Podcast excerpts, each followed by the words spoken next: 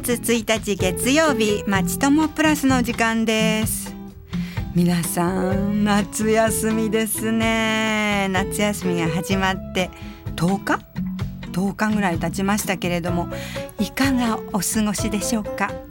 夏休みってね子どもたちがみんな家にいるあの時期ですけれども遠い昔に過ごしたことがあるんですが そういう状況をね。ママたち大変ですよね。宿題とかご飯とか。ね子どもたちはあの保育園に行ったり学童に行ったりしてるお子さんはあのママたちは変わらないけどやっぱりウキウキ気分とかあると思うんですね。元気に過ごしてくださいね。そしてそしてここ最近何年か気象がなんか恐ろしいことになってて暑かったり寒かったりっていう変なあのねそういう気候が続いているので体調管理も大変ですよね長いお休みだと子どもの体調管理にも気をつけないといけないですしねとりわけねお家にね高齢の方とか小さいお子さんがいらっしゃるお宅のママさんたちは本当に注意が必要だと思うんですね。それでそれでというわけでいつも第一月曜日は東京多摩小平保健所の方をスタジオにお招きして生活に密着したお話を伺っていますが今日も今日も同じように多摩小平保健所の方をお招きしております。で本日はねそういう夏休みっていうこともあり小さいお子さんが急に体調を崩したり怪我をした時はどうしたらいいんだという小児救急をテーマに保健所の田中美和子さんにお話を伺っていきたいと思います。田中さんよろしくお願いします。はいお願いいたします。はい。こんにちは、はい、こんにちは。私はただいまご紹介いただいた東京都多摩小平保健所企画調整課保健医療担当の田中と申します、はい、私の所属する場所は、はい、えー、診療所の開設ですとか、うん、医療機関に関する相談窓口である、うん、患者の声相談窓口などの業務を担当しているところです。なんか身近な感じがしてきましたね。本日はお時間をいただきまして小児救急医療について少しお話をしたいと思います、はい。医療機関のやってない時にお子さんが急に具合が悪くなっちゃったとかそういった時のご参考になればいいなと思っております。はいでところで、うん、えっと、救急搬送とかご経験ありますか？あるんです一回だけ。もう十何年も前のことなんですけど、えー、あの高校生だった娘が階段から落ちまして、えでその時、はい、あの小学生の息子が一緒にいて、え、私はもうちょもっと小さい娘を連れて、あの大泉学園にちょっと用事で行ってたんですね、私田無なんですけど家が、電話かかってきて息子から、はい、お姉ちゃんが階段から落ちた。動かない泣いてる何も言わないみたいな感じで、えー、みたいな。でももうママすぐ帰ることはできないから、うん、救急車呼んでって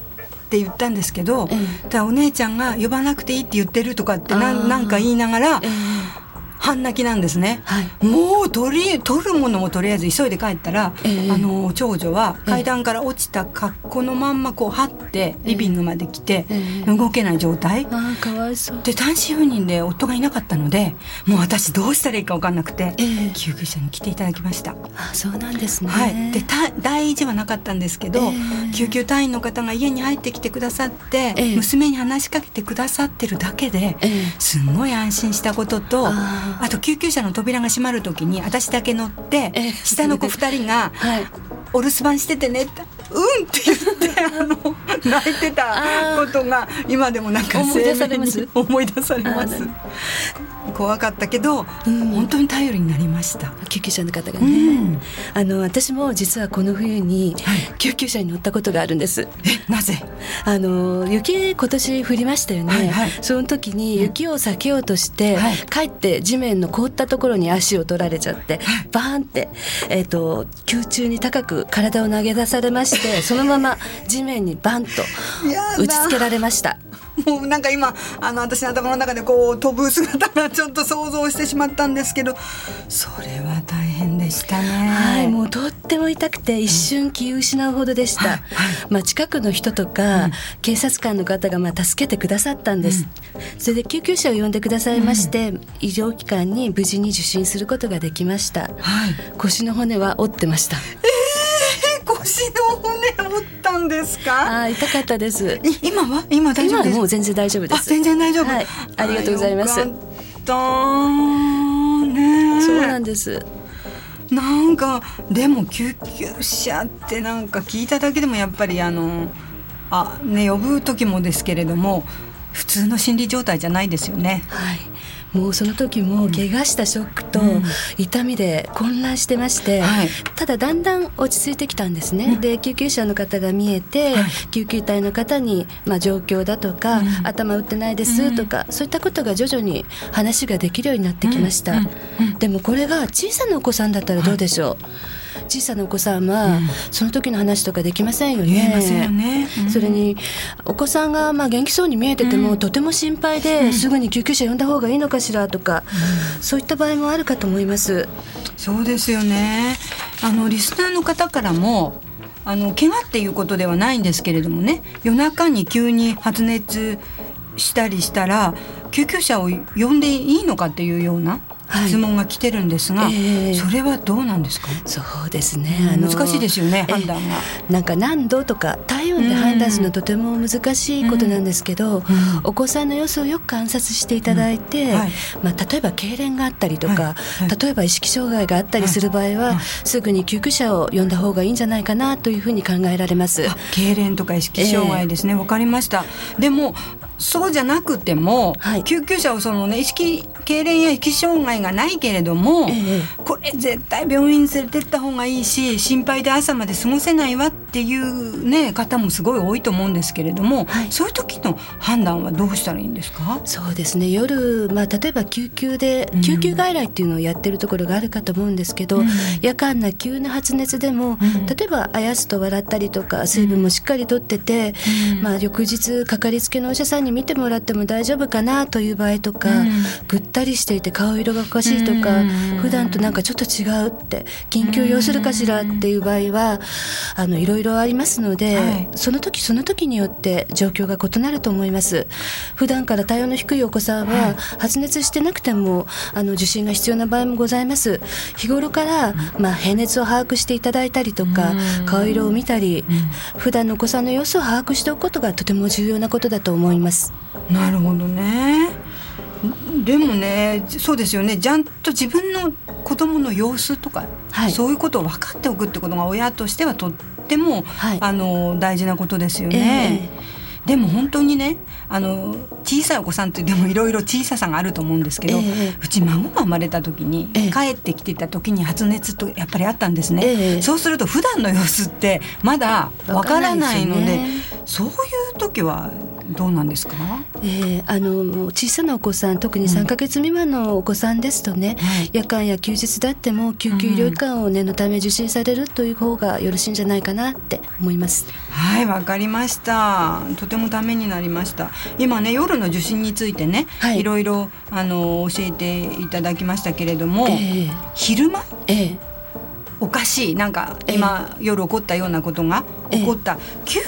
急車を呼ぶんだか呼ぶないんだかって迷った時に、呼ぶよりも自分が車でね、近くの大きな病院にピュンって連れてった方が早いんじゃないかなって思われる方もねいらっしゃると思うんですけどそうですよ、ね、そういう時の判断ってどんな感じですか？そうですね。あの、まあ、病院によりましては予約を取ってるから、まあ、あの予約制を取ってて、うん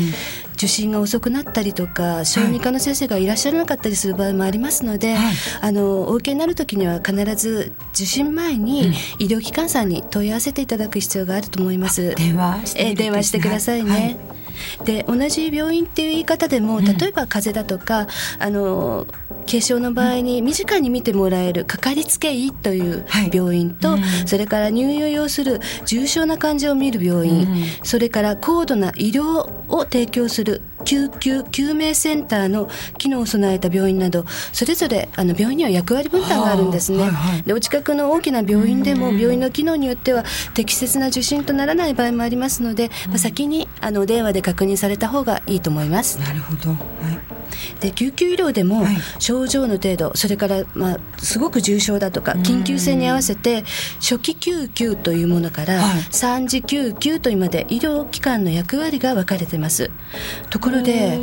救急医療は救急医療の東京ルールというのがあるんですけどご存知ですか？東京ルールですか、えー、えそれはルールっていうことは、はい、受けるとその救急医療を受ける場合の、はい、そのルールっていうか約束とか決まり事があるということですか？そうですね。あの東京の救急医療につきましては、救急医療機関の救急車の不足それから夜間の病院の混雑とか、はい、救急医療の現場ではいろんなも、まあ、問題があるっていうのはよく報じられてますよね。で、ね、もしご自身だとか、家族の方がもしもっていう時に、救急の医療が混んでて受けられないとか、そそういった場合にとても大変ですよね。はい、でこうした問題に対して都民の皆さんに大きな安心を実現するための取り組みとして、はい、東京都ではそういうルール、救急医療の東京ルールというものを定めてます。うん、それはどういうものなんでしょう？はい。一つ目は、はい。救急患者が迅速に受け入れられるようにすることです、うん、救急患者が迅速に受けられるように、うん、地域の医療機関がお互いに協力とか連携とかして、あの連絡を取り合いながら救急患者を受け入れてます、はい、2つ目は、トリアージというのをやってます。ちょっと待ってください。トリアージってなんか聞いたことあるような言葉なんですけど、えーえー、なんか患者さんに、はい、あの赤とか青とか 黄色とか、なんかそういう、のが頭に浮かんでくるんでそういうことですか？いやそういうことではないんですね、はい、東京ルールの場合のトリアージっていうのは、はい、緊急性の高い患者さんの命を守るために、うん、救急医療を受けるかどうか、それから診療をどうするかといった順番を判断する基準を決めているものなんです。なるほどね。はい。で3つ目は、はい、都民の方がこういったルールを理解していただく、うん、それから協力していただくということになります、はい、都民の大切な社会資源である救急医療というのを皆さんが守っていただくために皆さんが一人一人考えていただけるといいなと思思いますなるほどね、はい、その受けなきゃいけない時はいろいろ感じるんだけど普段生活してる時は、ね。えー、なかなかその救急医療について、い、つも考えてるわけではないですもんね。でね。でもそれをちゃんとちょっと立ち止まって考えてみましょうっていうのが東京ルールなんですね。そうですね。はい。じゃあ一人一人が救急のルールを理解して協力していかないとダメですね。はい、なんか救急車のね適正利用っていうか、えー、なんかちょっといろいろ問題をね、えー、呼びかけているっていうのはテレビで目にしたりとかしますけれど、ね。うん、救急車って一体何時頃が一番こう出動が多いんですか、ね、あの東京消防庁っていうところの資料によりますと、うんはい、午前9時台10時台が一番多くなってるんですけどもただですね、うん、夜中の2時過ぎぐらいまではずっと同じように多い数字が続いています。東京都の場合東京消防庁では平成27年に42秒に1回救急車が出ていることになってます。42秒に1回で、えー、今出た。はい。なんか言ってる。また出たみたいな、はい、そんな感じですね。はらなんか救急車がね、えー、なかなか来ないっていうねお話もね、はい、何かニュースとかい。ろんなとこで耳にしたことがあるんですけども、はい、そしたらなんかあの来てもらいたくなっても、はい、なんかどうしたらいいのかな本当に呼んでもいいみたいなこと思っちゃったりすることもあると思うんですけど、えー、どうです？そうですね。救急者の出場件数が多くなれば、必然的に、まあ、あの救急隊が出動するので、到着時間が遅れて、まあ、あの来てほしい人が来てほしくなあのなかなか来られないということはあると思います。ただですねあの救急車を適正に利用されるようにあの皆さんが一人一人ご協力いただければいいかなと思います。ただですね、急あの緊急要する場合には、急いで病院連れてっていかないと命が危ない、そんな時には迷わず119番していただくのがいいと思います。わかりました。心強いお言葉でした、はい、だってわかりませんもんね。そうなんですよね。はい。本当にねそ、はい、なんか本当に迷っちゃう。自分の目の前でね、自分のお子さんがね急に具合が悪くなった時、はい、あの今今のようにね迷うことが本当に多いと思うんですけれど、ええ、そういう時に自分一人で判断できないです,、ですよね、その時に相談したりとかする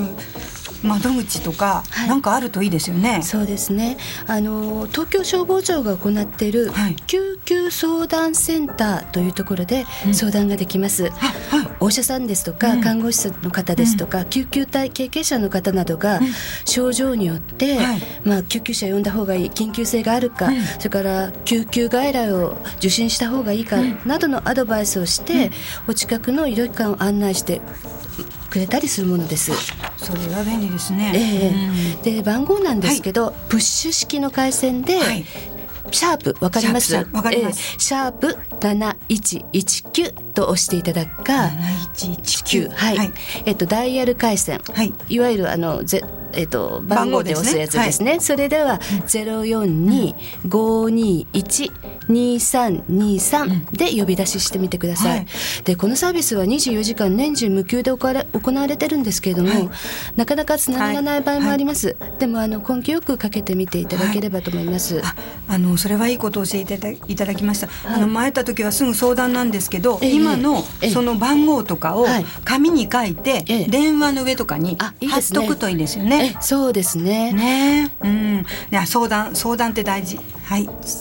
であとお子さんを持つ保護者の皆様の相談先として、うんはい、あの東京都でやっぱりあの福祉保健局というところでやってるんですが、はい、子どもの健康相談室というのがあります。はい、でここはですね、うん、祝日とか年始年末を除いて普通の平日の夜6時から11時まで、うん、それから土日だとか休日だとか年末年始の午前9時から午後11時まで、保健師さん助産師さんそれから必要に応じて小児科の先生が相談に乗ってくれます。で、こういった小児救急医療に関する相談だけじゃなくて、例えば育児相談だとか、妊産婦さんの皆さんのご相談もお受けできますので、どうぞあのご利用されるといいと思います。番号はですね、はい、さっきシャープって申し上げましたが、シャープの8000あるいはダイヤル回線で03の5285、八八九八なります。はい、シャープの八ゼロゼロゼロ番号でゼロ三五二八五八八九八ですね。はい、そうです。心強いです。はい、でもね、最近ね、若いお母さんたちって、えお父さんもそうですけれども、え電話っていうよりもネットの方が身近っていうか、ね。えー、利用することが多い人もね、はい、あのたくさんいらっしゃると思うんですけど、えー、そういう方たちのためには何かありますか？そうですね、うん、インターネットを利用されてる方には、うん、あの東京都のホームページがあるんですが、はい、あのウェブサイトで、うん東京都子ども医療ガイドっていうのをまあ検索していただいて、はいはい、そちらで子どもの病気のことですとか、うん、発熱怪我などの情報を提供しています。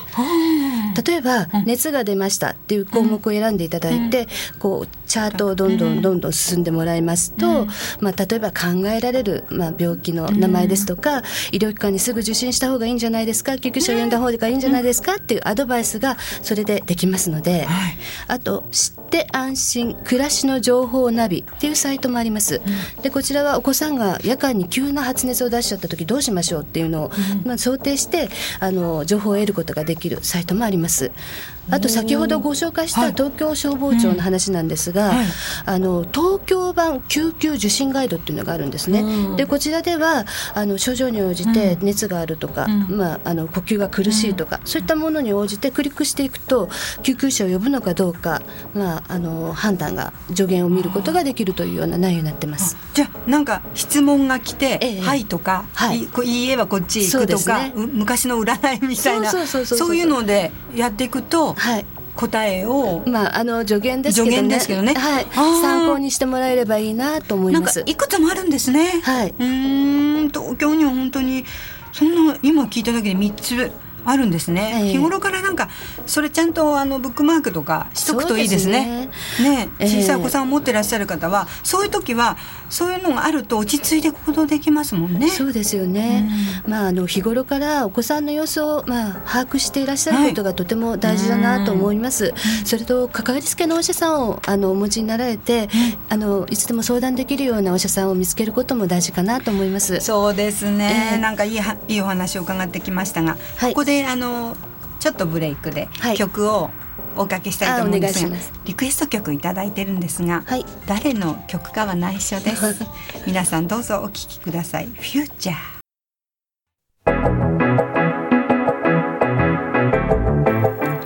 お聴きいただいたのは嵐でフューチャーでした。さあ再び救急医療の話に戻ります。はい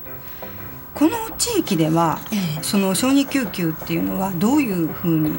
なっていますっていうかどういう病院がありますか？はい。あのこの地域は、北多摩北部保健医療圏っていう地域になります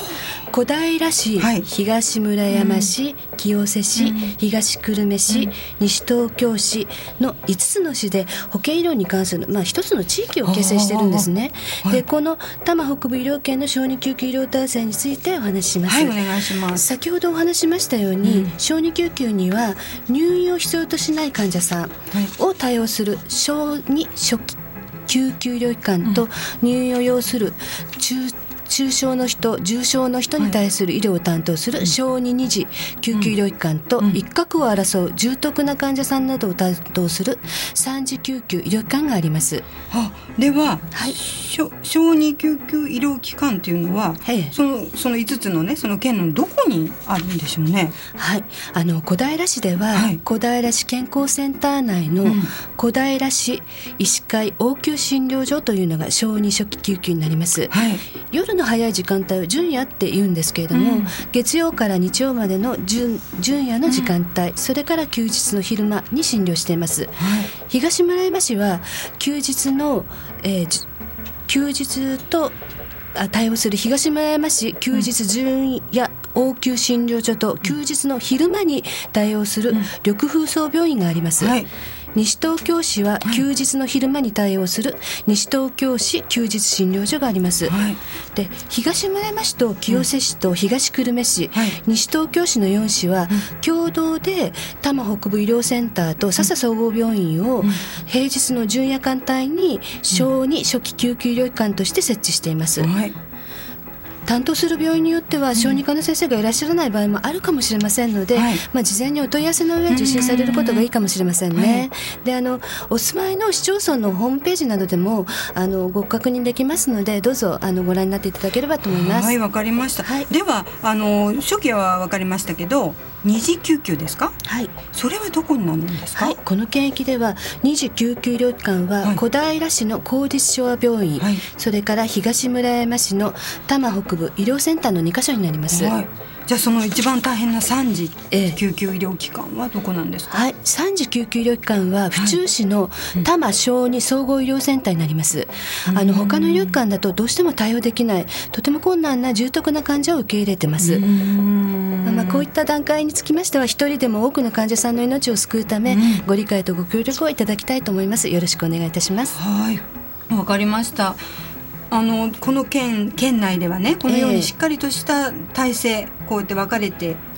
体制があるということは私たちの住んでいるこの地域ではね安心して生活できるっていうことでしょうかね。あまあそうですね。この地域では、県域内の病院の先生方だとか、はい、医師会の先生方あの関係機関が集まって小児救急医療体制などどうしたらこの地域が良くなるか話し合う会議の場があります。はい、あと保健所でも、うん、昨年度はそういった関係機関の方々をお呼びして開催している会議の中で、うん、子どもをテーマに子どもの健康だとか小児救急医療体制の充実などいろんな側面から話を持ちました。うん。あの先ほど東京ルールっていうのをお話ししたんですけど、はい、救急医療機関の現場ではやっぱりあの救急車の不足ですとか、うん、まあ、救急病院の混雑だとか、うん、そういったまあ課題があるのは事実ですけれども、はい、今後もね地域のその皆さんと一緒に連携して取り組む必要があると思います。はい、じゃあそのような状況の中でね地域の先生方が救急医療体制の役割分担とか、はい、こうお互いの連携を行いながら、はい、その先生たちが頑張ってこういうあの体制が成り立ってるっていうわけですね。ううね。はい。はいわかりました。ねこれからのね、お子さんの健康を守るためにね、もうみんながねあのいざという時の備えをねすることが大切ですよね。はいそうですね。はい。なんかいろいろ伺ってきましたが、はい、あのねありがとうございました。なんかいざという時にね、はい、落ち着いた対応ができるっていうのは、はい、本当にあのいざという時ってなかなか来ないから、はい、大変ですけれども必要なね情報ツールを日頃から確認しておくってことが本当大事ですよね。えー、なんか準備しておくってうんも大事だと思います。そうですよね。ねあのさっきお話ししました、はい、シャープの七一一九とか、うんはいはい、シャープの八ゼロゼロゼロ覚えていただけましたでしょうかね？はい、もう一度シャープの七一一九シャープの八ゼロゼロゼロ。はい。はい。えー、あの小平保健所では今後も、まあ皆さんと連携しながら、小児救急医療の適切な利用が行われるように、あのこういったお話をしていきたいなと思っておりますのでよろしくお願いいたします。本当に今日はありがとうございました。あこちらこそどうもありがとうございました。夏休みなのでね、もうみんなね、あのお子さんが家に身近にいらっしゃる時期なので、はい、あの本当に今の今日のお話をね参考にしてね、無事にね、はい、長い夏休みを終えていただきたいと思いますね。はい、そうですね。はい、田中さん本当にありがとうございました。ありがとうございました。さて10月のこの時間ですけれども、児童虐待防止月間となっておりますので、児童虐待防止についてお話を伺っていきたいと思います。質問がある方はどうぞこちらにあのお寄せください。さあ今日もためになるいいお話を伺うことができました。さあ皆さん本当に元気な夏休み過ごしましょうね。小南真由美でした。ではさようなら。